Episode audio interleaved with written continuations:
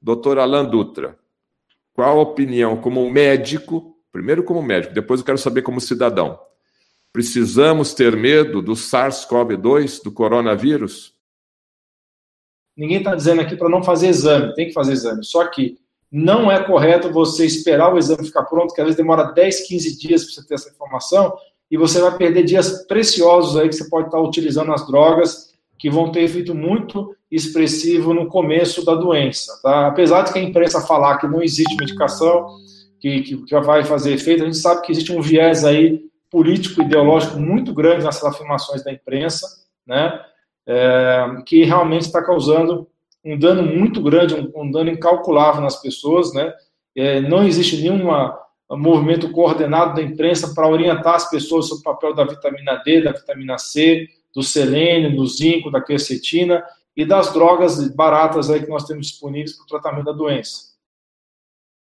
Se você ficar 15 minutos no sol, uma pessoa de pele clara vai produzir 20 mil unidades de vitamina D. Isso o doutor Cícero fala bastante é, proficiência sobre esse assunto, você sabe bem disso. Então, uma dose segura para qualquer pessoa que não teve a oportunidade de usar no sangue seria 10 mil unidades por dia. Já as crianças, 200 unidades por quilo de peso. Essa que é a dose para criança. Né? Então, quando ela vai atingir os 40 quilos, ela vai, atingir, vai começar a ficar perto de uma dose de um adulto.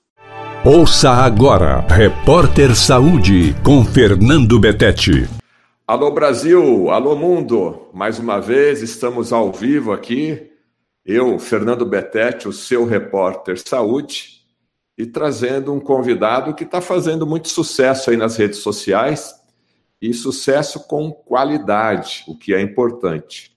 O meu convidado de hoje é o Dr. Alan Dutra. Ele é formado em Brasília, na UNB, e a especialidade raiz se é que eu posso dizer esse termo, é urologia, porque o doutor Alain ele não parou no tempo. Como bom médico, sempre continuou e continua estudando. E isso faz diferença para nós, no caso que somos pacientes. O médico sempre deve manter os seus estudos atualizados, porque nenhum ramo do saber humano ele é estagnado e muito menos a medicina. Então, doutor Alan Dutra, muito obrigado por ter aceito aqui o nosso convite. E eu gostaria de saber, já que a sua especialidade, né, raiz, a especialidade original é a urologia, hoje, no século 21, 2020, inclusive com a pandemia, daqui a pouco a gente vai falar da pandemia, qual é o problema maior hoje do dia a dia num consultório de urologia. Para mim é um prazer muito grande receber o convite e aceitar com muito grado estar conversando contigo. Eu admiro o seu trabalho, que conheci através das entrevistas com o Dr. Lai Ribeiro. Sempre gostei muito da modo que, que você conduzia as entrevistas, né? Então, para mim é uma honra e um prazer estar aqui com você Obrigado. nesse momento. Então, em relação à sua pergunta, é, vai depender muito do tipo de urologista. Tem urologistas que se dedicam, por exemplo, a disfunções miccionais, né, é né, uma subespecialidade da urologia. Tem urologistas que se dedicam à andrologia, que vão ver disfunções sexuais masculinas. Tem outros urologistas que dedicam mais ao tratamento de cálculos urinários também, que é uma área muito comum dentro da urologia.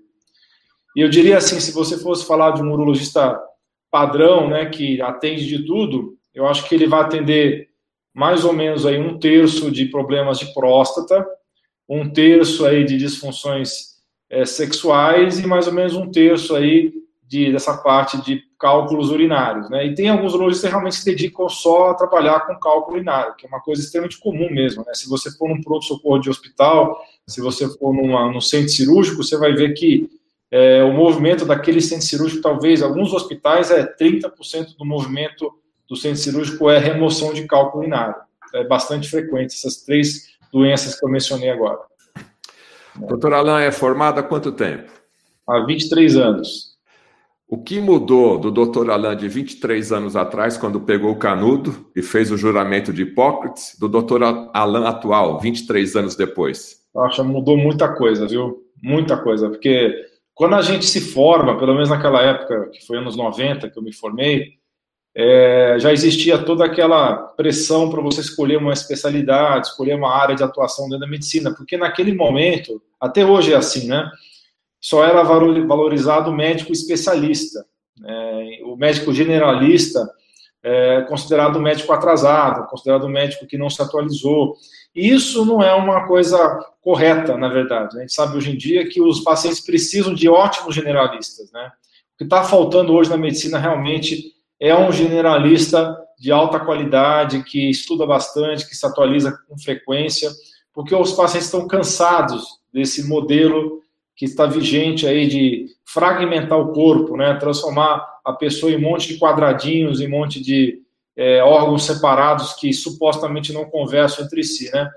O próprio Dr. Lai Ribeiro fala muito disso, ele bate muito nessa tecla com muita razão, porque esse modelo de especialidades médicas, por um lado foi revolucionário a partir dos anos 1920, por outro lado, ele criou essa distorção das especialidades não conversarem entre si e às vezes um especialista que deveria saber bastante de intestino, como é o caso do neurologista, não entende nada de intestino e ele não lê os artigos que deveria ler da parte de saúde gastrointestinal, que tem uma correlação muito clara com o que ele faz no consultório dele de neurologia. Então, essa falta de integração que aconteceu, é, realmente foi um problema muito sério ao longo dessas últimas décadas. Então, quando eu estava me formando, eu tinha uma afinidade grande por área cirúrgica, eu queria fazer cirurgias e tudo. Então, eu acabei escolhendo pela área de cirurgia geral e depois pela urologia, que eu sempre considerei uma especialidade muito completa, porque tem a parte clínica, tem a parte pediátrica, tem a parte de mulher e homem, apesar de que muitas pessoas ainda acham que o urologista só cuida de mulher, é, perdão, só cuida de homem. de homem.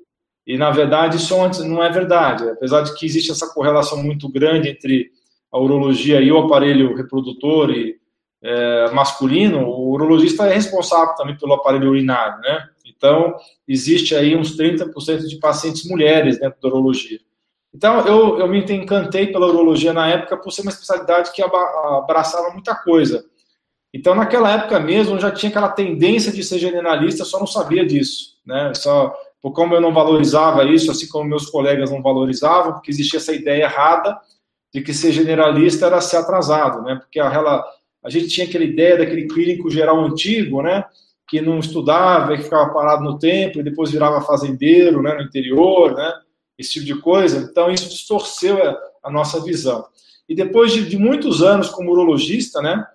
Eu estava um pouco desencantado com a maneira, com a medicina era praticada né, nos hospitais, eu estava fazendo uma medicina muito focada em hospital, eu passava boa parte da semana fazendo cirurgias urológicas de cálculo urinário, e comecei a me desencantar. Então, teve uma época da minha vida, aproximadamente uns 12, 13 anos atrás, que eu me desencantei muito da medicina e eu, eu fiz um MBA, eu fiz uma, uma pós-graduação na área de gestão. Porque a minha ideia era virar gestor de saúde. Né? Graças a Deus ninguém me empregou. Porque, na verdade, eu fiz um MBA na, na FGV, mas eu ainda estava muito dedicado à área clínica, né, à área de atendimento ainda. Então, eu não tive aí, digamos assim, uma, um tempo muito grande para buscar essa colocação na área de gestão.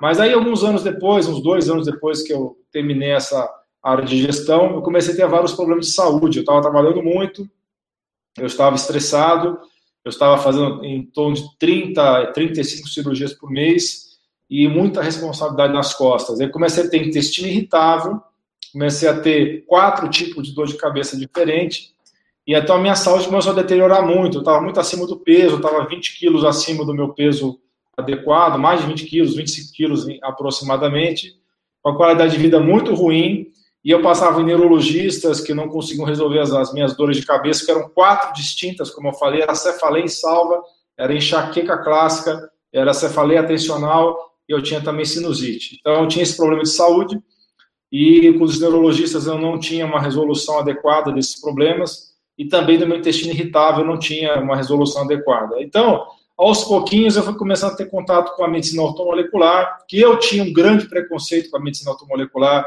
é, nos primeiros 10, 15 anos da minha carreira. Você e a maioria dos teus colegas, né?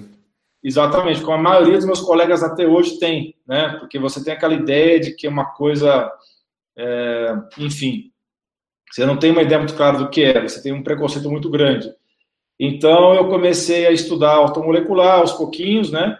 E depois que eu comecei a entender melhor como é que eu poderia lidar com o tratamento dessas dor de cabeças crônicas minhas e melhorar meu intestino, comecei a fazer também muita medicina estilo de vida para mim mesmo, comecei a fazer atividade física e melhorar a alimentação, comecei a aprender aos poucos isso daí.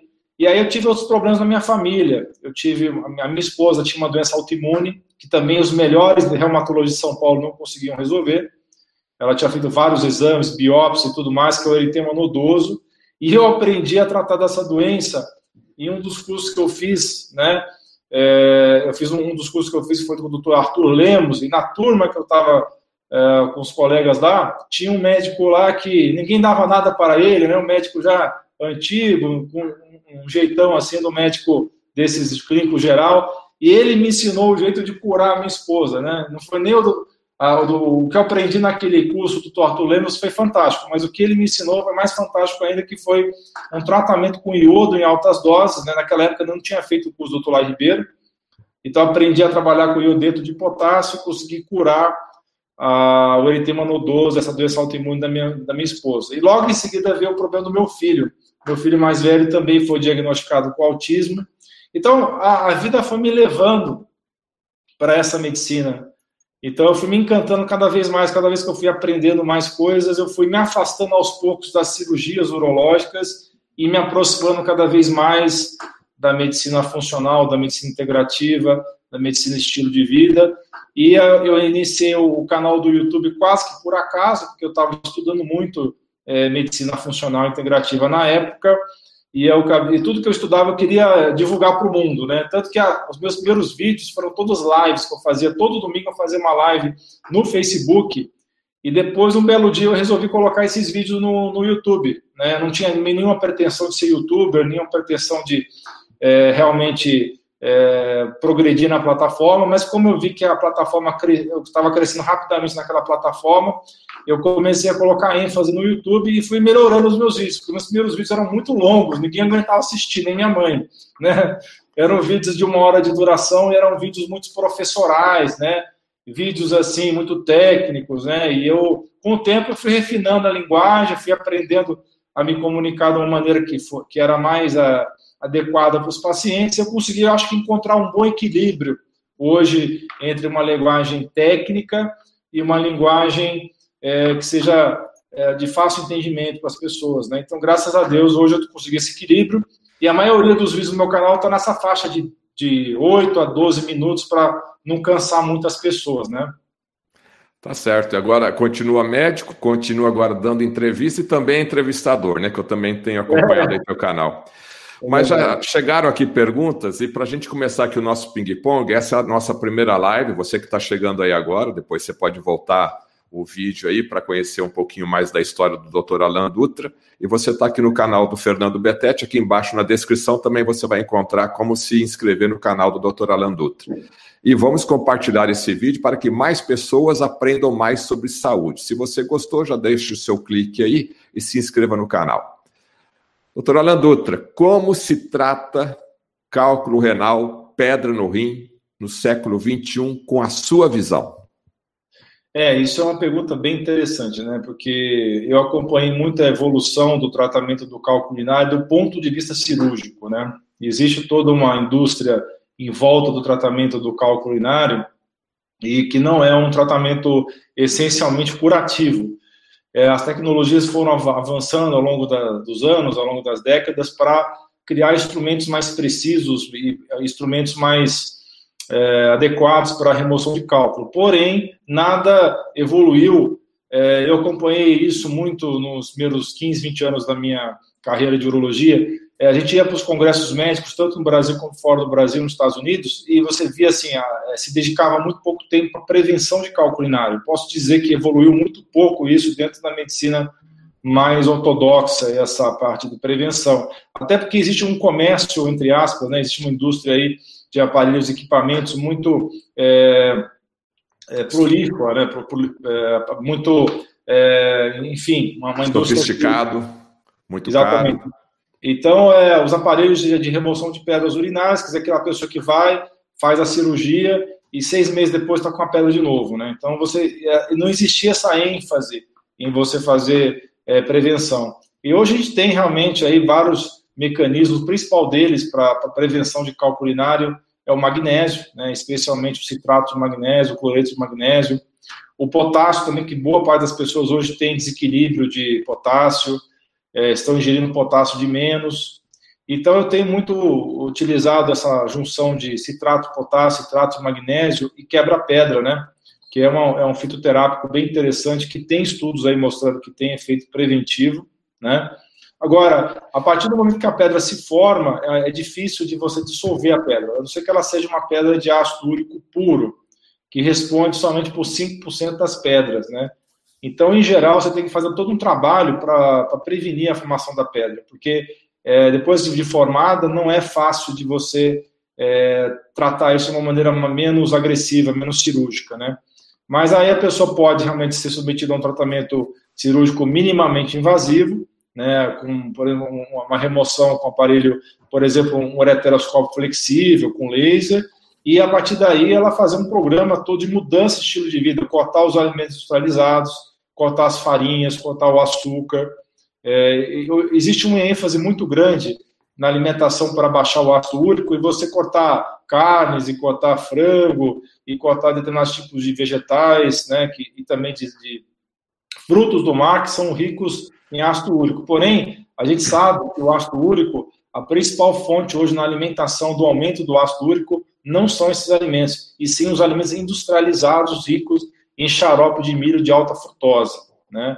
Então, a gente tem que conscientizar os pacientes a perder peso, a tomar pelo menos 2 litros e meio de água por dia, aumentar o consumo de magnésio, aumentar, em muitos casos, o consumo de potássio, e também é, atividade física regular é fundamental, e fazer também é, fazer também a alimentação mais natural possível, né? tirando todos esses alimentos industrializados.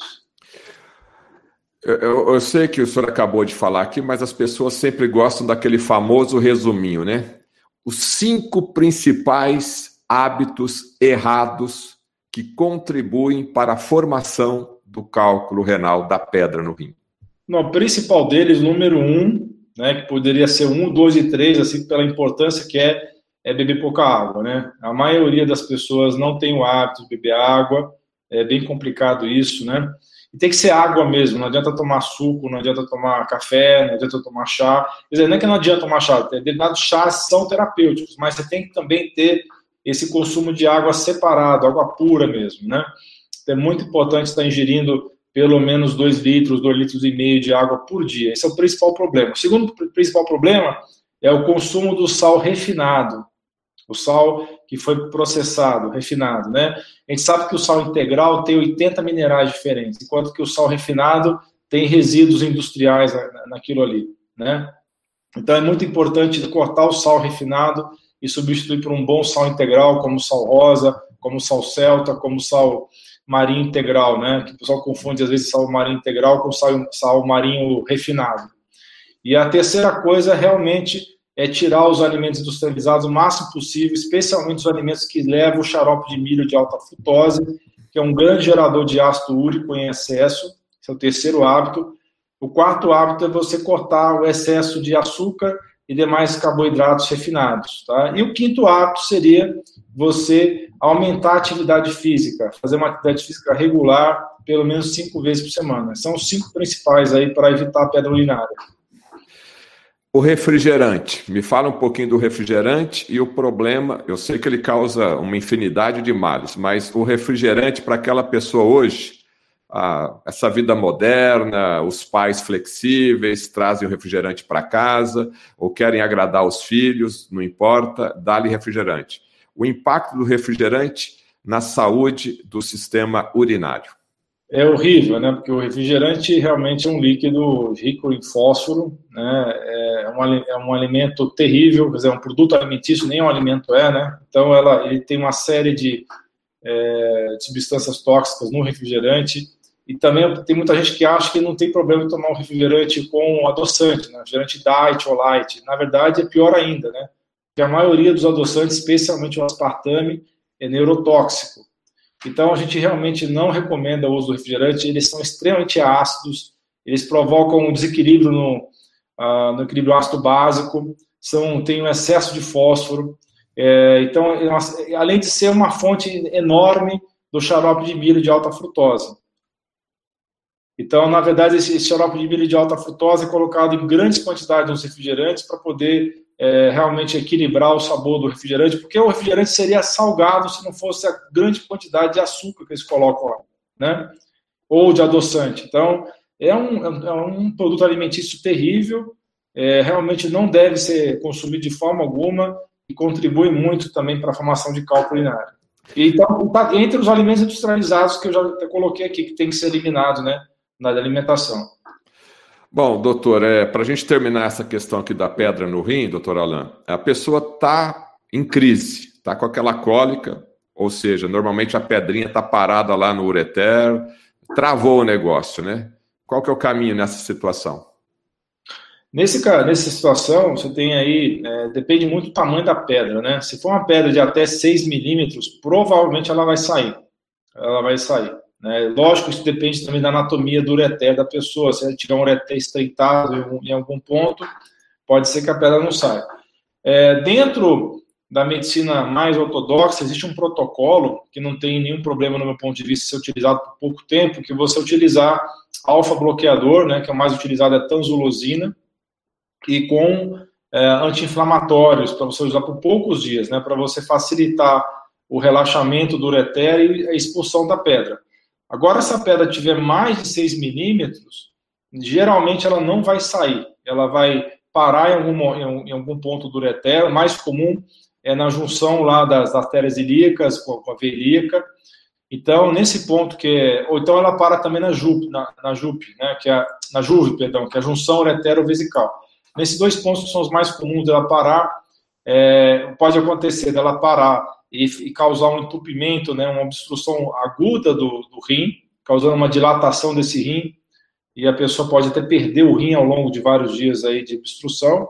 Ou às vezes acontece de não chegar nesse ponto de perder o rim, mas ela fica com aquela pedra lá e causando uma dilatação crônica do trato urinário e isso causar também perda de função renal a longo prazo. Então, esses casos que a pedra tem mais de 6 milímetros, é, o ideal é realmente a pessoa fazer um procedimento endoscópico, uma, uma cirurgia minimamente invasiva para remoção da pedra. O mais importante depois é a pessoa mudar os hábitos para não ter novamente a pedra, porque o risco de formar uma nova pedra é por volta de 50%, é muito alto, né, se a pessoa não mudar os hábitos, né. Eu acho que esse é o grande, a grande questão que às vezes a maior parte dos urologistas não enfatiza o suficiente e também não tem grandes, é, digamos, é, não tem grandes ênfase nisso, porque existe toda uma, uma, uma, questão comercial em volta disso, né, dos hospitais, das cirurgias, do, do centro cirúrgico. Então, e, então é muito importante que o paciente mude os hábitos de vida para que não forme a pedra de novo. Doutor Alain, então, o suplemento rei, o suplemento principal, o suplemento coringa para uma saúde do, do rim, qual seria? Para evitar, no caso, a pedra no rim, né? Ah, sim, o magnésio, sem dúvida. O magnésio é o mais importante de todos. Né? O magnésio está envolvido em mais de 400 reações químicas no organismo, como você bem sabe, né? Você deve ter ouvido isso da boca do Lar Ribeiro muitas vezes. Doutor Arnoldo então, Veloso. É do doutor Arnoldo também, né? O doutor Arnoldo também, ele é, o, ele é o papa aí do magnésio, né? Então, na verdade, é, o magnésio é o fator mais importante, sem dúvida, porque é a falta de magnésio dentro na urina, né, na, na urina, que vai causar é, agregação dos cristais, né, tanto de oxalato quanto de ácido úrico, né, e causando as pedras urinárias. Os mais comuns, os cálculos mais comuns são de oxalato e cálcio, né, mas muitas vezes tem uma, uma mistura de vários sais aí, né? Pode ter oxalato misturado com, com ácido úrico, né? Existem uns cristais mais raros são de cistina, tem os cristais que são formados com produtos de degradação bacteriana, que também são os, os cálculos que levam aos chamados cálculos coraliformes, que são aqueles cálculos grandes, infecciosos. Então, mas o mais comum mais é o oxalato de cálcio. Então, o magnésio é o, é principal fator protetor contra a formação desses cálculos. Bom, vamos mudar de assunto agora e vamos falar da parte sexual. Acho que agora a parte sexual o pessoal dá uma acordada aí agora, né? É. Ainda mais em momentos de, de pandemia, né? Verdade. Quais os problemas mais comuns do urologista na parte sexual agora, na parte sexual masculina? dependendo da idade, né, se for pessoas jovens, pessoas com menos de 30 anos ou com menos de 40 anos, é a ejaculação rápida ou precoce, né, essa é, é, é a situação mais comum que a gente observa, né. E pessoas mais velhas, acima de 40, 45 anos, o mais comum é disfunção erétil mesmo, né, se bem que hoje também com a questão do estresse, as pessoas bastante estressadas com a questão da, do isolamento social, e até mesmo antes disso já tinha muito problema realmente de estresse, é também a questão do baixo libido, né? Porque hoje também está imerso no mundo químico, né, com milhares de substâncias tóxicas que estão tendo efeito de estrogênio, né, chamados xenoestrógenos, e está causando o quê? Uma queda vertiginosa da fertilidade masculina e também do libido. Então, se você comparar é, como é que era a fertilidade masculina nos anos 70, é, os espermogramas daquela época tinham o dobro de espermatozoides que hoje. Né? Então a gente está numa situação realmente muito complicada. Algumas pessoas mais pessimistas, alguns cientistas mais pessimistas estão dizendo que é, se continuar desse jeito, daqui a 10 anos vai faltar gente no mundo, porque vai, vai deixar de ter espermatozoide é, viável e vai começar a ter uma, uma pandemia aí de infertilidade masculina. Então tem caído muito a, a fertilidade masculina principalmente por causa dos metais tóxicos, por causa dos derivados plásticos, né, bisfenol A, fitalatos, PCB, que estão causando esse efeito de xenoestrógeno. Então, hoje é comum você ver jovens aí estressados na faixa de 25, 30 anos, que já não têm libido, que já estão começando a ter problema de disfunção erétil por conta desses problemas do xenoestrógeno. Então, o principal, mais comum no jovem é ejaculação rápida, na pessoa mais idade é baixo libido e disfunção erétil. Bom, já que estamos falando em saúde sexual masculina, doutor Alain, é, parece que essa curva aí ela está fazendo a interseção, né? Ou seja, tanto o jovem com disfunção erétil e a pessoa aí com um pouquinho mais de idade também disfunção erétil. As pessoas acredito que procuram o, o médico com aquela famosa eu preciso daquela pílula mágica.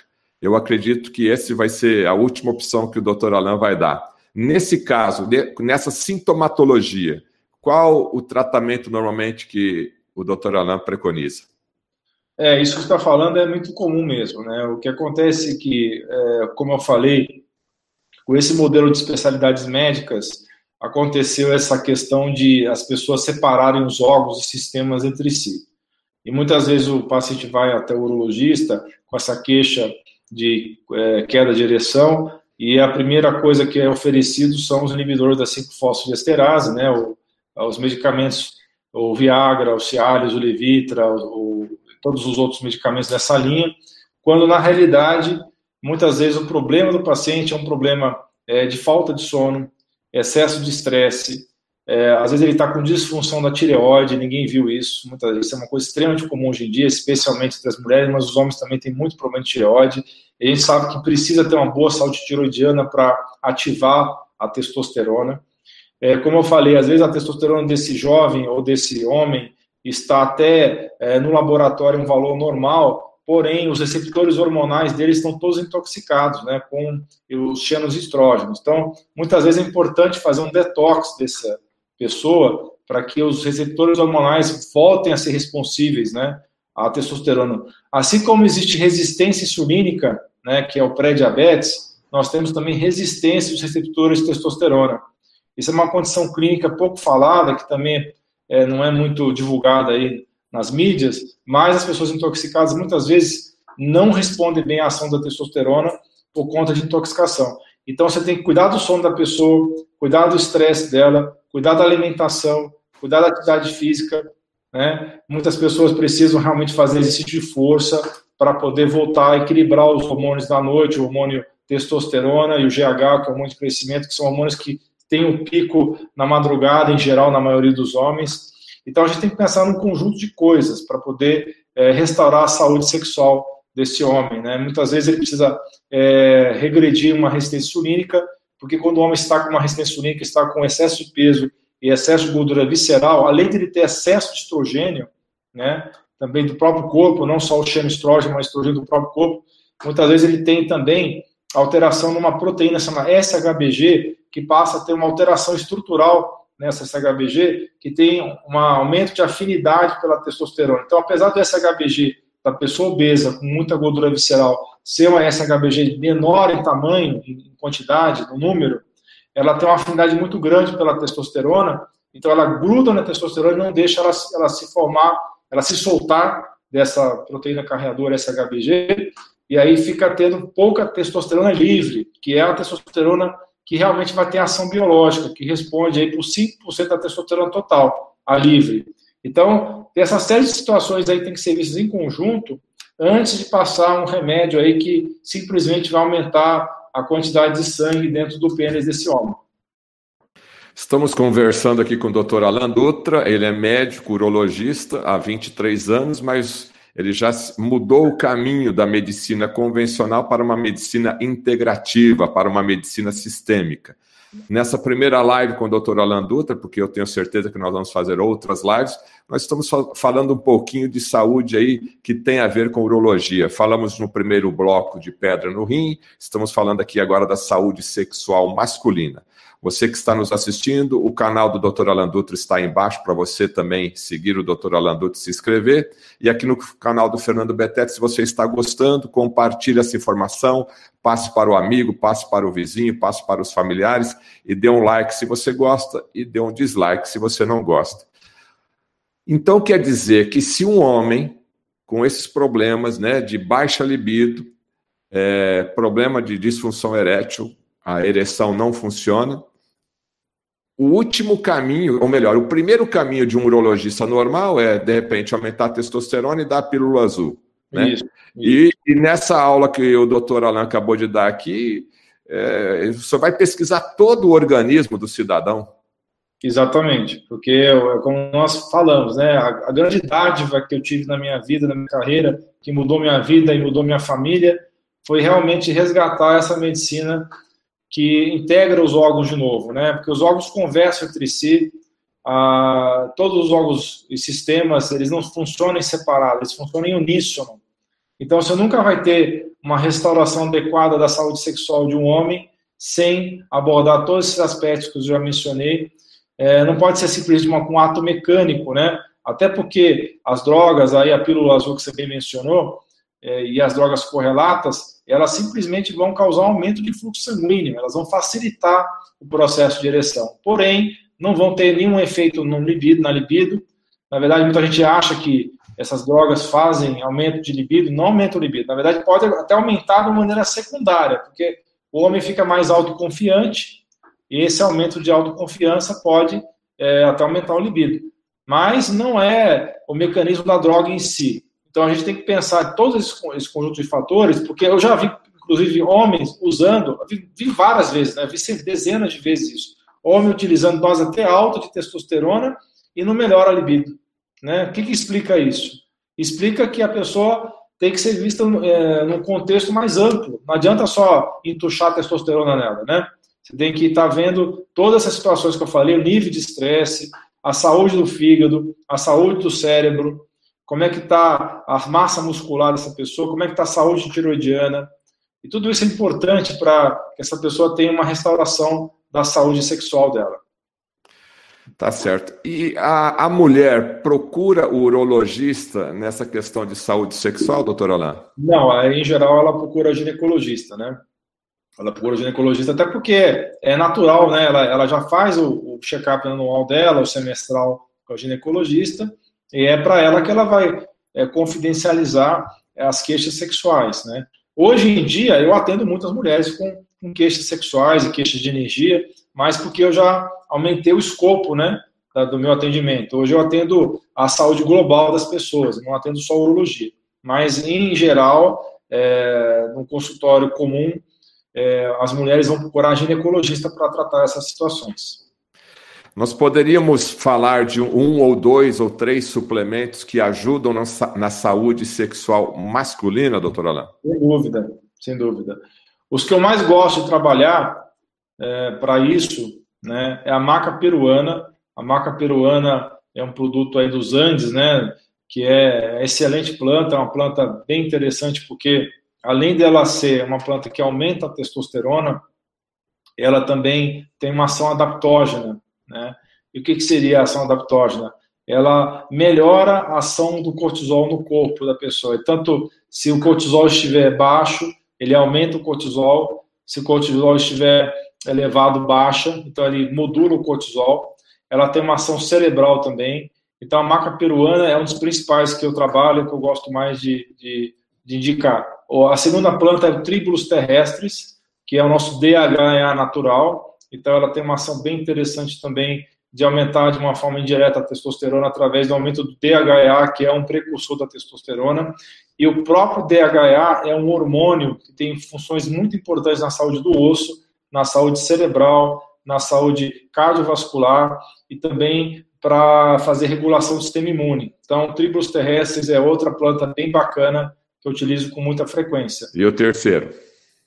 O terceiro que eu gosto de trabalhar também Uh, é a, a, damiana, também é outra planta que também aumenta a testosterona e melhora a libido, né? E tem várias outras também, tá?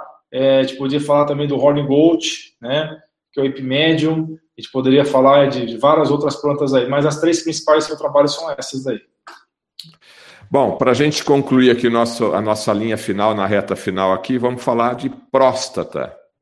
E o homem, ele está mais consciente que ele tem que cuidar desse órgão, dessa Sim, glândula, né? Eu tenho percebido isso, eu tenho tido uma surpresa muito agradável, porque no começo da minha carreira, eu te percebi que o homem era muito é, reticente né, em procurar o médico a respeito da próstata, só ia realmente tratar disso quando era uma situação já bem crítica, né? Muito comum os homens naquela época estar é, tá procurando só o médico quando tinha retenção urinária aguda, que era obrigado a pronto-socorro passar uma sonda, né? Então, hoje, você percebe que existe uma, uma, conscientização cada vez maior. O homem ainda é muito resistente, né? muito mais resistente que a mulher para ir no médico, mas tem mudado isso ao longo das décadas e a gente tem aí é, percebido uma, um interesse muito grande. Né? Dois dos meus vídeos mais vistos no canal são sobre próstata. Então, realmente é um assunto de grande interesse dos homens, né? e a gente realmente tem um curso também a respeito desse é, problema que tem tido uma resposta muito boa uh, das pessoas que se inscreveram no curso. Então, é um assunto que realmente tem aumentado muito interesse nos últimos anos. E o que, que o homem pode fazer para cuidar da próstata? Então, é importante, é muito interessante como a próstata tem uma relação muito próxima também da, da saúde sexual, né? até porque é um órgão que tem como função produzir boa parte do líquido seminal. Então, o homem que tem boa saúde sexual, em geral, tem boa saúde prostática. Então, é importante para esse homem. A gente fica até sendo repetitivo nessas coisas, mas o que eu posso fazer se a ciência mostra isso, né? Os homens que têm maior saúde prostática são aqueles que estão desinflamados, né? Não tem inflamação crônica, porque tem uma relação muito clara entre inflamação crônica e aumento prostático. Porque tem dois hormônios que aumentam a próstata. O DHT, que é a dihidrotestosterona, e o estradiol, o estrogênio, né? E esse estrogênio muitas vezes não está aumentado no sangue, ele só está aumentado tecidualmente no tecido prostático, e esses dois hormônios, o DHT e o estradiol, o estrogênio, eles aumentam, eles fazem a proliferar o tecido prostático. E o homem que está obeso, o homem que tem muita gordura visceral, ele vai estar com inflamação crônica. É, o órgão, tecido adiposo, a gordura, é um órgão endócrino, ela produz uma série de citocinas inflamatórias que a gente chama de adipocinas. Então, quando você tem muito tecido visceral, muito tecido adiposo visceral, né, nos tecidos internos, nos órgãos internos, ele vai produzir substâncias inflamatórias que vão atuar na próstata, vai produzir mais estrogênio, que vai aumentar o tamanho da próstata, e o homem que está obeso, acima do peso, também vai ter o quê? Uma queda de testosterona, que vai ser muito convertida em estrogênio pelo tecido gorduroso através de uma enzima chamada aromatase. Então, muitas vezes, um, um jeito que o organismo encontra para compensar isso é aumentando o DHT. Né? Então, o, homem, é, o organismo pega a testosterona, transforma através de enzima, a 5-alfa-redutase, em mais DHT para tentar compensar essa deficiência de testosterona. Só que o DHT é um hormônio que, em excesso, ele provoca queda de cabelo e provoca também aumento prostático. Então, essas, esses dois hormônios, né, além da inflamação crônica, produzido pela é, os maus hábitos de vida, excesso de peso, falta de atividade física, o desequilíbrio da testosterona e do estradiol, essa série de coisas aí estão relacionadas com o aumento prostático. Doutor Alain Dutra, estamos falando com o médico urologista, falando um pouco sobre a saúde da próstata. Para finalizar essa pergunta em relação à próstata, existe um suplemento que ajuda a prevenir doenças malignas na próstata e manter ela mais saudável? Existe, existe sim. Na verdade, tem dois conjuntos de suplementos, né? Tem aqueles suplementos que fazem a próstata diminuir de tamanho, né? É, desinflamam a próstata e controlam também o excesso de DHT e o excesso de estrogênio. Aí você tem os três principais, é o sal palmeto, também chamado de Selenoa repens, que é um tipo de palmeira, né? Que é extraído um, esse, dessa palmeira um extrato que vai diminuir, desinflamar a próstata e também vai bloquear a formação do DHT. Você tem o pigmeu africano, que é um tipo de urtiga, perdão, o pigmeu africano é, é uma planta da África que é extraído de uma casca de árvore da, da, da África, também tem efeito anti-inflamatório, também tem efeito bloqueador da aromatase, e tem a, a urtiga dioica, que é um tipo de urtiga que também tem essa propriedade anti-inflamatória é, para a próstata. Isso aí são os três principais para diminuir a próstata benigna aumentada. Né? Já em relação ao câncer, você tem o selênio, que tem efeito anticâncer, você tem o zinco, que tem efeito anticâncer, você tem o ômega 3, também tem esse efeito, você vai ter também o licopeno, né, que é extraído de várias plantas, principalmente tomate, né, o molho de tomate que é rico em licopeno, tem um efeito anticâncer. Você tem a Boswellia serrata, que é uma planta também que tem efeito anticâncer, e tem o extrato de romã, o pomegranate, é outra planta também que tem efeito anticâncer. Então tem muita coisa que você pode fazer para evitar o câncer de próstata e para também diminuir a próstata crescida. E o exame do toque? O exame do toque é uma, é uma questão muito polêmica, porque eu, eu, quando eu estava na faculdade de medicina, eu aprendi de um professor meu, antes mesmo de me informar, que só existia dois motivos que o médico não deveria fazer um toque retal. Isso na visão dele, né? Um, paciente não tinha anos ou o médico não tinha dedo, né? Isso era a visão naquela época do meu professor, é, porque realmente todos os meus colegas, ninguém gostava de fazer toque retal, né? Inclusive, é, era uma coisa que é, definia o pessoal que ia para a área cirúrgica, era a, a, pessoa ter essa disposição de fazer esse exame, que é incômodo para o médico também, né? Muitas, muitas vezes a pessoa esquece disso também, né? Que né, o médico também não gosta de fazer esse exame. Mas aí o que acontece? Ao longo dos anos, né, especialmente nos últimos 10 anos, ficou muito claro que o toque retal é muito falho para identificar o câncer de próstata, né? Então a gente sabe hoje que é muito raro, é muito difícil. Eu acho que eu conto no, nos dedos da mão às vezes que eu diagnostiquei câncer de próstata através do toque retal.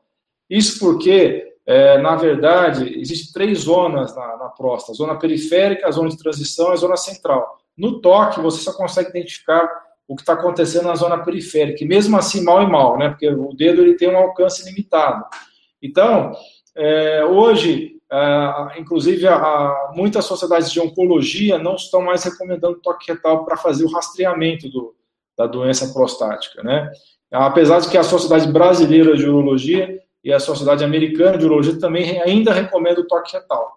Porém, tanto o toque retal quanto o PSA, que é o exame de sangue, eles são altamente falhos, infelizmente, para fazer o diagnóstico do câncer. O PSA é um exame de sangue que reflete uma proteína que é produzida pela próstata, e muitas vezes o aumento desse PSA não é é, significado de câncer. Então, tem muitos casos de câncer que não tem PSA aumentado e tem o contrário também. Muitos pacientes têm o PSA aumentado e é aumentado por outras razões. Pode ser uma infecção, pode ser um trauma, pode ser uma manipulação uretral, é, relação sexual poucas horas antes aumenta o PSA também. Então, o PSA é um marcador muito falho que tem que ser substituído urgentemente e o toque retal também é, hoje em dia, a maioria dos urologistas que eu conheço tem até evitado de fazer o toque retal, porque é, chegou a essa conclusão que ele não é tão eficiente como se pensava antes. Você está assistindo aqui o canal do Fernando Betete. Eu estou entrevistando hoje o Dr. Alan Dutra. Nós estamos falando um pouquinho sobre pedra nos rins, sobre saúde sexual, principalmente a masculina aqui, e também a saúde da próstata. Doutor Alain, aqui em off, talvez aí alguém possa ter ouvido, ele estava comentando das lives que eu fiz com as irmãs Yamaguchi, né? A doutora Nise Yamaguchi, que é uma defensora tremenda aí do protocolo do, da hidroxicloroquina, né? Tratamento precoce, e já vamos até abordar esse assunto, por isso que eu fiz questão de retornar esse tema. E a Meire Yamaguchi, que é a irmã da Nise Yamaguchi, e a Naomi Yamaguchi você aí que está circulando pelo canal do Fernando Betete, procure a entrevista Naomi Yamaguchi, Meire Yamaguchi e Nise Yamaguchi. Realmente, nos meus 20, mais de 25 anos de jornalismo na área eh, de saúde, foram entrevistas incríveis e reveladoras. E falando em reveladoras, doutor Alan Dutra, qual a opinião como médico, primeiro como médico, depois eu quero saber como cidadão. Precisamos ter medo do SARS-CoV-2, do coronavírus? Eu acho que a gente pode falar em duas categorias de pessoas, né? Uma categoria de pessoa que está inflamada, que está com doença crônica, que não tem uma dieta adequada, que tem uma vitamina D extremamente baixa. Essa pessoa tem que morrer de medo do Covid, sim, porque ela, ela está vulnerável ao vírus, né? Agora, pessoas que têm um nível de vitamina D adequado no sangue, que têm bons hábitos de vida, que não têm doenças crônicas, essa pessoa ela pode até chamar o, o corona lá da gripezinha do Bolsonaro, né? Porque essa pessoa ela, ela tem o sistema imune intacto e ela não vai sofrer é, maiores consequências com Covid-19. Então, tudo tem a ver como estão as nossas defesas internas. E eu estou muito chateado de ver a mídia colocando uma ênfase absurda no isolamento social, colocando essa ênfase exagerada só é, em você evitar contato com as pessoas, de você manter distância. Não estou dizendo aqui que não é necessário isso. É necessário, sim, você manter uma distância segura, de você evitar contatos necessários com as pessoas. Porém, isso não é a chave para controlar o Covid. A chave para controlar o Covid é melhorar o sistema é, imune adaptativo inato, especialmente o inato, né? Então, as estratégias aí que estão dando certo ao, no mundo inteiro para prevenção do Covid-19 é uso da vitamina C, uso da vitamina D, uso do selênio, uso do magnésio, especialmente o zinco e a quercetina. O zinco tem uma ação antiviral muito importante e a quercetina, além de ser um grande anti-inflamatório, ele também tem um efeito ionóforo, que é de colocar o zinco dentro da célula e ajudar o zinco a fazer sua função antiviral. E a vitamina D é fundamental, né? Se você está com a vitamina D em torno de 80, que para um médico mais convencional, mais tradicional, ele vai achar que isso é um absurdo, que está muito alto a vitamina D, mas é um nível excelente para você estar tá se protegendo de várias doenças, inclusive do Covid-19. E a gente tem as drogas polêmicas também, né, nessa história toda, né? E eu entrevistei aí várias pessoas, né? E aí eu brinquei de Fernando Betete, comecei a entrevistar aí uma, uma série de pessoas aí proeminentes, já fiz duas lives com a doutora é, Luciquera a respeito da, da ivermectina, já conversei também com o doutor, um infectologista muito importante do Rio de Janeiro, que tem feito aí estudos com a nitazoxanida, né? Também já andei pesquisando sobre hidroxicloroquina. Então, hoje nós temos uma série de medidas naturais e também algumas drogas de baixo custo que podem prevenir o COVID-19 e também tratar o COVID-19 na sua fase inicial, na fase em que os sintomas aparecem. Então, é fundamental a pessoa tratar o mais rápido possível. Isso tem sido um problema muito sério, porque os exames estão de, não estão fáceis de acesso para as pessoas e tem muitos kits no mercado que estão tendo falhas aí, tanto as sorologias, né, que buscam identificar a imunoglobulina G, a imunoglobulina M, que muitas vezes a pessoa nem tem, não está desenvolvendo essas imunoglobulinas, porque não está tendo essa imunidade adaptativa, a imunidade moral, então, tem essa falha aí, tanto da, da questão das características do vírus, quanto dos próprios kits. E também tem kits no mercado aí, que são os RT-PCR, que são os kits de detecção molecular do DNA do vírus, do RNA viral. E esses kits estão é, também, alguns deles com problemas, né? Alguns estão tendo dificuldade de identificar as cópias virais. Então, é muito importante fazer um tratamento mais rápido possível. Logicamente, você pode iniciar o tratamento e depois confirmar.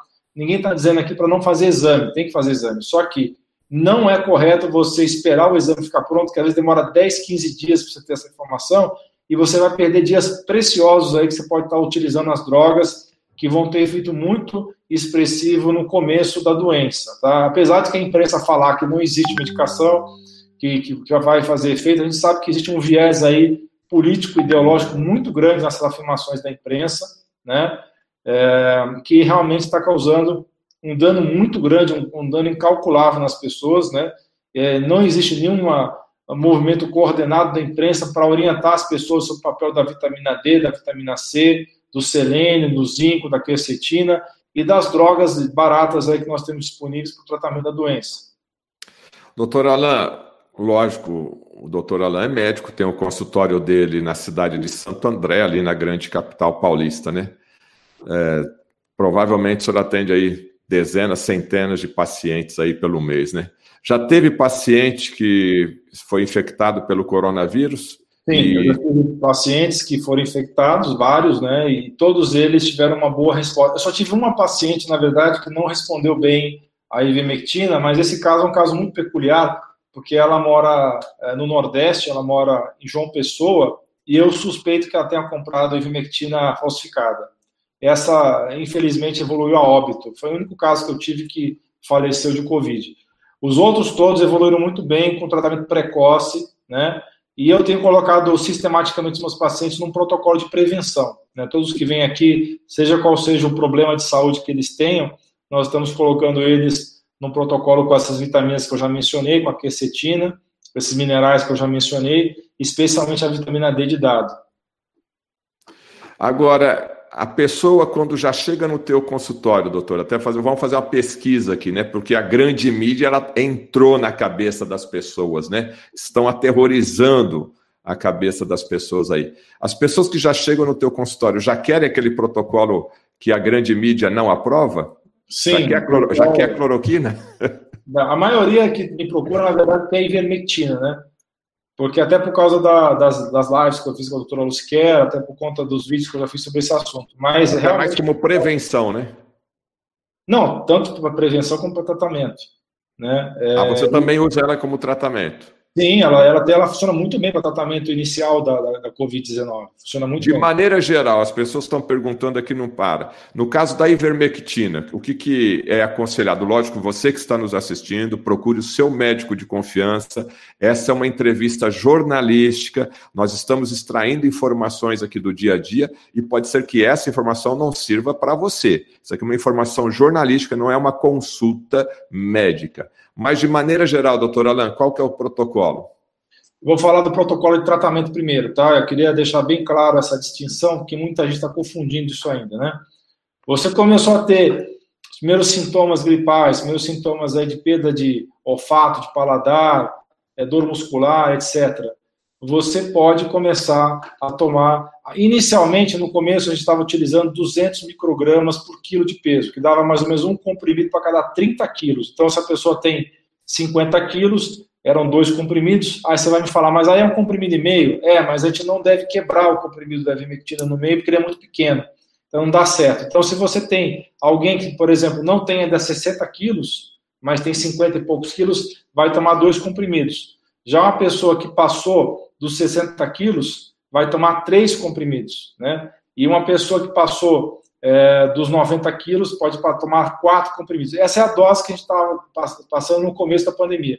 Agora, os últimos estudos que a gente tem observado, a gente resolveu dobrar essa dose, até porque a ivermectina tem um padrão de segurança muito grande, é muito difícil intoxicar com ivermectina, apesar de que muitas pessoas têm questionado, porque na bula da ivermectina fala que ela tem ação é, deletéria no fígado. Mas isso daí é uma informação que tem na bula, porém a gente não observa isso no dia a dia. A gente não teve nenhum caso aí de pessoa com problema hepático que tenha tido algum problema com a ivermectina. Então, a dose atual seria dois comprimidos a cada 30 quilos, né, para tomar durante isso uma vez ao dia, depois de uma refeição, é, então pode ser depois do almoço ou depois do jantar. É, o alimento ajuda a, na absorção da ivermectina, porque ela é uma molécula hidrofílica, né, perdão, lipofílica, ela tem afinidade pela gordura, então, é o tratamento por quatro dias. Então, seria dois comprimidos a cada 30 quilos. Então, uma pessoa de 50 quilos, ela vai tomar aí. É, uma pessoa de 5, é, vai tomar quatro comprimidos, né? Então, o dobro da dose durante quatro dias. Então, é uma dose diária durante quatro dias para tratamento. Vou voltar a dizer, para tratamento, tá? tá. Agora, para prevenção, você pode estar tomando a metade dessa dose, quer dizer, um comprimido a cada 30 quilos, né? por dia, tá? durante dois dias consecutivos, e você repetir esse esquema a cada 15 ou 30 dias. A gente não sabe ainda qual é o melhor esquema. Está sendo conduzido um, um trabalho, né, at através da USP de Ribeirão Preto, para definir qual é o melhor esquema de profilaxia de prevenção. Agora, muita gente questiona se a ivermectina não poderia ter efeito preventivo por causa de um estudo que foi feito, tá? Em relação à ação in vitro da ivermectina, porque in vitro, ou seja, em laboratório, em tubo de ensaio, ela, ela poderia, ela só teria uma ação antiviral numa concentração muito alta que não seria reprodutível no organismo vivo. Porém, a gente, por observações de vários médicos no mundo inteiro, tem observado que essa informação que valeria para o in vitro não é válida para o in vivo. Né? Nos organismos, não é a mesma dose que é necessária para ter o efeito de evitar a replicação viral. Tá? E a gente tem observado também que em países da África, que é feito a, a vermifugação anual, duas vezes por ano, por causa da oncocercose e por causa da, da febre lá do, é, que eles têm naquela região, eles estão observando nesses países que, estão, que utilizam a ivermectina duas vezes por ano, a incidência do Covid-19 foi bem menor do que, por exemplo, na África do Sul, que não faz essa, essa, essa, essa, essa sistematização de você fazer a, a verificação das pessoas na, naquela região lá. Então, a gente tem observado que o, a ivermectina tem vários mecanismos de ação diferentes para evitar tanto a replicação do vírus quanto esse vírus grudar na parede celular né, na, naquelas uh, tais proteínas spike, né, as proteínas S, que permite o vírus grudar na célula. Também tem efeito naquele receptor ECA, que é do inibidor da enzima de conversão de angiotensina, se liga também. Então, nos receptores ECA, então tem vários mecanismos diferentes de ação para prevenir a replicação viral. E é, quem observa isso, vários países do mundo têm observado isso, tem saído artigos, é, saiu em Bangladesh, saiu na China, saiu um artigo nos Estados Unidos mostrando que a ivermectina tem sim ação antiviral contra o Covid-19. E a hidroxicloroquina também tem, tá? Eu, na verdade, eu não sou contra a hidroxicloroquina, mas como a hidroxicloroquina não tem esse perfil de segurança tão favorável quanto da ivermectina, eu tenho preferido usar a ivermectina. É mais seguro aí, na, na opinião do Dr. Alan Dutra. E para concluir, então, além da ivermectina como protocolo preventivo aí que acabou de ser falado e também profilático aí no, é, já de tratamento, quais outros suplementos, quais outros princípios ativos você acaba colocando nesse kit aí, doutor Alain? Então, especialmente a quercetina e o zinco, né? E a, e a, vitamina D, são os três principais, né? Então, esse que, na verdade, eu não estou utilizando mais tanto a ivermectina para prevenção em alguns casos, por causa dessa, dessa, restrição que foi colocada aí das receitas médicas, né? Uhum. Para as pessoas de baixo risco, que eu considero de baixo risco de contrair o Covid, eu tenho utilizado essa combinação de quercetina, vitamina D, vitamina C, zinco, selênio e magnésio. Para as pessoas que têm alto risco de contrair a, o Covid, como profissionais da área de saúde, por exemplo, como dentistas, médicos, enfermeiros, etc., e aí eu tenho utilizado a ivermectina a cada 15 dias, como eu já expliquei. E a sua opinião para quem já teve, a, já, já, foi infectado, né, e depois passou os 15 dias, passaram os 15 dias e está recuperado. É, você já tem uma posição formada se esse vírus pode novamente infectar a mesma pessoa, o mesmo paciente? Então, eu tenho opinião formada assim porque eu tenho acompanhado o trabalho do Dr. Lúcio Lemos, que é biólogo e é dono de um laboratório em Minas Gerais, que ele, ele faz testes toda semana da equipe dele, é, de colaboradores, e ele tem observado que o RT-PCR positivou em muitos desses funcionários, e depois de algumas semanas esse RT-PCR é, sumiu e voltou a subir de novo. Então, isso é uma, uma das evidências da reinfecção. E também nós temos trabalhos da Bélgica e da China mostrando casos de pessoas que foram reinfectadas. Então, as evidências apontam para que realmente está existindo reinfecção. E muita gente tem interpretado essas informações como se fosse uma, um sensacionalismo, como se a gente quisesse é, aumentar o pânico na população. E não se trata disso. A gente está querendo só reforçar a importância de aumentar a imunidade das pessoas, porque isso não está sendo falado nas grandes mídias. Né? As pessoas estão desinformadas e muitas vezes elas vão ao pronto-socorro e sai de lá com uma receita de um antitérmico, do anti-inflamatório, né? E não são tratados adequadamente para tratamento precoce ou para prevenção da doença. Olha aí uma informação importante, então, o doutor Alain Dutra está passando para a gente, junto aos seus contatos, aos seus colegas aí é, que têm laboratório, médicos, biólogos, né? já então aparecendo dados sobre a reinfecção. Em se confirmando isso, o tratamento é o mesmo, é mais forte, é menos forte, fica mais fraco, a pessoa nem percebe, porque tem ali também a questão da memória celular, do sistema imune. Como é que ficaria é, essa, essa situação, doutor Alain? Esse é um problema porque tem muitas pessoas que não estão formando anticorpos né, adequados, níveis adequados para estar tá tendo essa memória celular prolongada aí com os anticorpos. Né? Então, é, por essas características aí peculiares desse vírus, é, não, não haveria necessidade de aumentar a dose de nenhum desses tratamentos que eu falei até agora, tá? Porque a gente não tem nenhuma evidência de que esse vírus ele volte com uma virulência maior ou que ele volte com características diferentes. O que eu, eu acredito que vai acontecer, que não é confirmado, tá? É, é só uma opinião minha, uma, uma, um palpite meu, é que esse vírus, por estar sofrendo uma série de mutações, é, é, por essa razão que está acontecendo essas reinfecções. Porque o vírus que está agora circulando no Brasil certamente é bem diferente do vírus que iniciou lá em Wuhan, né? Então, esse é um problema. E por isso também que eu tenho uma, uma série de dúvidas em relação às vacinas, porque além dessas vacinas estarem sendo produzidas a toque de caixa, né, muito rápido, a gente sabe que não dá tempo de produzir uma vacina segura em poucos meses, né, isso é um processo de dois anos ou mais, então existe um risco muito grande dessa vacina ter um efeito muito é, temporário e a pessoa voltar a ter o problema daqui a alguns meses, tá? Então é, é um problema que a gente tem que levar em consideração isso daí, fora a segurança da vacina, que não está sendo testada de um jeito mais adequado. Então, isso é muito polêmico, eu sei que tem muita gente que vai é, realmente achar absurdo o que eu estou dizendo, até porque eu soltei um vídeo algumas semanas atrás, uma opinião do doutor é, Cícero Coimbra, que é um grande estudioso a respeito de vacinas, que ele não é contra vacinas, mas o que ele critica é o excesso de, de vacinas que são dadas às crianças no primeiro ano de vida. E essas crianças que muitas vezes têm deficiência de vitamina D. Então, ele coloca essas crianças com deficiência de vitamina D tomando múltiplas vacinas está acontecendo um aumento muito grande de autismo. Então, eu coloquei esse vídeo no ar e fui apedrejado até, até não dizer chega, né? Então, eu tive até que tirar esse vídeo do ar porque as pessoas não estavam entendendo o teor na mensagem do vídeo, né? Não era um vídeo contra a vacina, mas era um vídeo alertando as pessoas que esse estresse imunológico das vacinas, ela tem que estar acompanhado por um bom bons hábitos de vida, especialmente bons níveis de vitamina D. Então, eu fico muito preocupado com essa população com deficiência de vitamina D, a maioria aí não conhece as propriedades da vitamina D, é, tomando doses aí de vacinas não tão bem testadas, né, isso vai dar um estresse imunológico importante e pode ter consequências aí não uh, imaginadas, né? E consequências que a gente não, não sabe ainda quais serão. Doutor Alain, para a gente terminar aqui, foi falado muito de vitamina D. Eu também já fiz várias entrevistas com o doutor Cícero Coimbra. Para você que está chegando aqui agora, digita Cícero Coimbra no YouTube, você vai ver aí dezenas de entrevistas minhas e, e também até do, do próprio doutor Alain fazendo é, um bate-papo com o Dr. Cícero Coimbra, você vai entender a importância da vitamina D.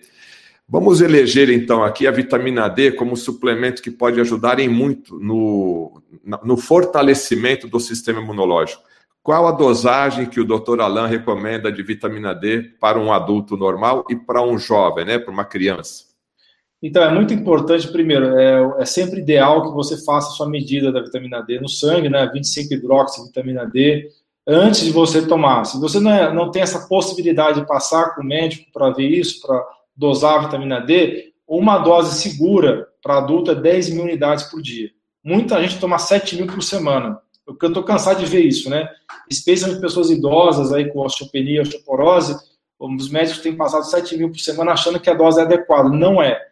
Se você ficar 15 minutos no sol, uma pessoa de pele clara vai produzir 20 mil unidades de vitamina D. Isso o doutor Cícero fala bastante é, proficiência sobre esse assunto, você sabe bem disso.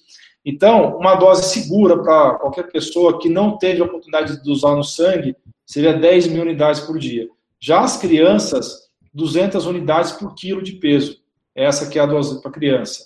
Né? Então, quando ela vai atingir os 40 quilos, ela vai, atingir, vai começar a ficar perto de uma dose de um adulto. Tá certo, então conversamos aqui em duas lives, né? Porque a internet não deixou a gente ficar numa uhum. live única, mas temos a parte 1 para você que está aí assistindo essa live. Daqui a pouquinho a gente vai tirar as lives do ar e vamos juntar tudo numa só, e aí depois você vai poder compartilhar. Doutor Alan Dutra, sua mensagem final, por favor. A minha mensagem final é que as pessoas realmente hoje têm um poder muito grande na, nas mãos, né? Antigamente a gente só tinha como fonte de informação jornais, as revistas e as televisões e os rádios. Né? Hoje a gente tem uma infinidade de redes sociais aí para ajudar as pessoas a se informarem. A rede social ela tem um lado negativo, mas tem um lado extremamente positivo, que é essa oportunidade de a gente poder expor um ponto de vista diferente do que hoje eu acredito que as mídias é, principais estão sendo controladas por algo superior, tá? Que eu não vou me atrever a falar o que é aqui, mas eu acho que o, é, o Fernando já entendeu o que, que é. Então, muito, então, hoje nós temos um problema muito sério, que tem as, as agências internacionais de notícias que distribuem as notícias para vários países e a notícia vem pausterizada já, vem controlada e pausterizada. Então, é, você tem hoje a oportunidade de ver visões diferentes, mesmo que você não concorde com algo que eu falei aqui, você tem a oportunidade de ver várias visões aí de pessoas diferentes, de jornalistas, de médicos, de profissionais da área de saúde, até de estudiosos de outras áreas. E isso é uma coisa muito rica, né, de você comparar informações. Isso gera também confusão em muitas pessoas, porque ela começa a comparar o que uma pessoa fala com outra pessoa fala, e às vezes as informações não batem, né? Mas isso, essa oportunidade de você poder estudar na internet, eu acho que é uma coisa maravilhosa que nós temos hoje em dia, essa possibilidade de fazer isso aí, apesar que a maioria das pessoas preferem hoje se alienar com conteúdos vazios na internet, você tem essa, esse verdadeiro mar de informações disponível para todo mundo. Né? Então, eu queria incentivar vocês a sempre buscar informação, não acreditar no que o doutor Alan fala, que o doutor Ciclano e Beltano fala, mas que pelo menos eu possa colocar uma sementinha na sua cabeça para que você possa pesquisar e ter a sua própria opinião. Muito obrigado a você que está nos assistindo até agora. Eu sou Fernando Betete, entrevistei o Dr. Alan Dutra. Aqui embaixo nos vídeos, aqui, saiba mais, tem o canal do Dr. Alan Dutra, tem o canal para você se inscrever e ter mais informações específicas desse grande profissional que é o médico urologista de formação, mas hoje ele trabalha mais na medicina integrativa. E você que está aqui no canal do Fernando Betete, eu te peço a gentileza de se inscrever e compartilhar esse vídeo para que mais pessoas tenham acesso a essas importantes informações. Se você gostou, dê o seu like. Se você não gostou, dê o seu dislike. Eu vou deixar um recado aqui para terminar a nossa live, que é o recado da minha avó. Eu estou recebendo aqui centenas de perguntas de dosagem, de qual suplemento. Sempre nós, né, sempre as pessoas querendo a solução numa pílula mágica, sempre, né?